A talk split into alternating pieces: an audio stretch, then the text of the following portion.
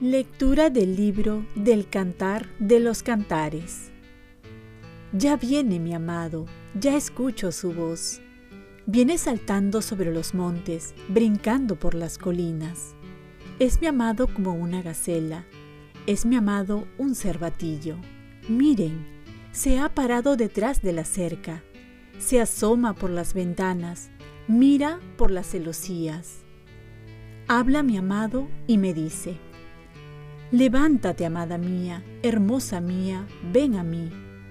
Porque ha pasado el invierno, las lluvias han cesado y se han ido. Brotan flores en el campo, llega el tiempo de la poda, el arrullo de la tórtola se deja oír en nuestra tierra.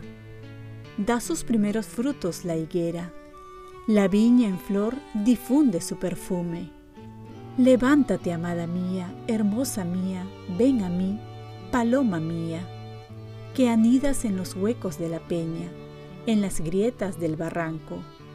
Déjame ver tu rostro, déjame escuchar tu voz, porque es muy dulce tu voz y es hermoso tu rostro. Palabra de Dios. Salmo responsorial. Aclamen justos al Señor, cántenle un cántico nuevo. Den gracias al Señor con la cítara, toquen en su honor el arpa de diez cuerdas, cántenle un cántico nuevo, acompañando los vítores con bordones. Aclamen justos al Señor, cántenle un cántico nuevo. El plan del Señor subsiste por siempre los proyectos de su corazón de edad en edad. Dichosa la nación cuyo Dios es el Señor, el pueblo que Él se escogió como heredad. Aclamen justos al Señor, cántenle un cántico nuevo. Nosotros aguardamos al Señor, Él es nuestro auxilio y escudo, con Él se alegra nuestro corazón, en su santo nombre confiamos. Aclamen justos al Señor, cántenle un cántico nuevo.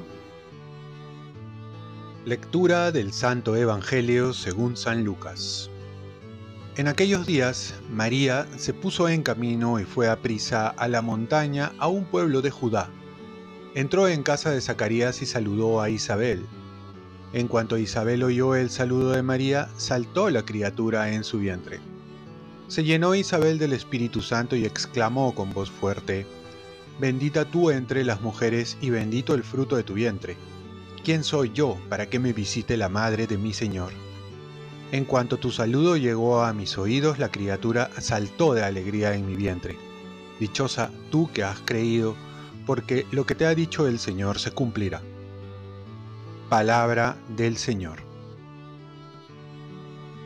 Paz y bien que en la Navidad experimentemos mayor alegría en dar que en recibir. El Evangelio comienza mostrando a la Virgen María que se pone en camino y fue a prisa. Se dirigió a ver a su prima Santa Isabel. La Virgen, recordemos que había recibido la visita del ángel Gabriel para anunciarle la buena noticia de ser la madre del Salvador. Ante esta gran noticia, ella pudo quedarse pensando en todas las dificultades que le vendrían en provisionar todo lo que iba a necesitar y muchas cosas afines. Pero la Virgen María lo primero que hace es pensar en su prima Isabel que estaba a punto de dar a luz y que iba a necesitar a alguien que la ayude, alguien que se haga cargo de ella en momentos tan cruciales. Y así nos enseña que la caridad es lo primero. Muchas veces podemos quedarnos encerrados en nuestros problemas en nuestras necesidades, en lo que necesitamos y perdemos de vista al otro. Una manera de desestresarse es descentrarse. Esto es amar, es ayudar al otro, es pensar más en las necesidades del otro para darles una mano.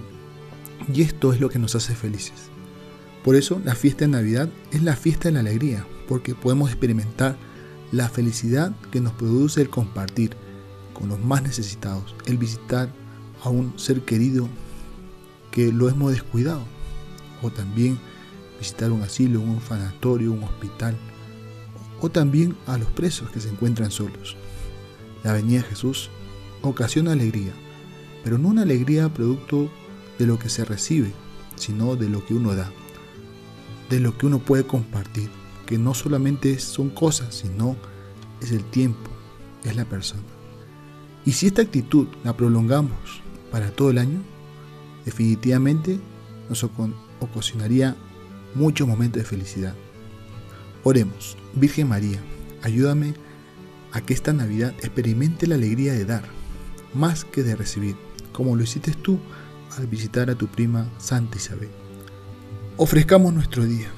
Dios Padre nuestro, yo te ofrezco toda mi jornada, en unión con el corazón de tu Hijo Jesucristo, que sigue ofreciéndose a ti en Eucaristía para la salvación del mundo.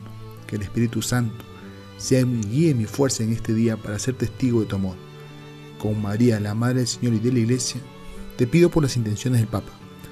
Con San José Obrero te encomiendo mi trabajo y mis actividades de hoy, para que se haga en mí tu voluntad y la bendición de Dios Todopoderoso, Padre, Hijo y Espíritu Santo, descienda sobre ti. Cuenta con mis oraciones, que yo cuento con las tuyas y que tengas un santo día.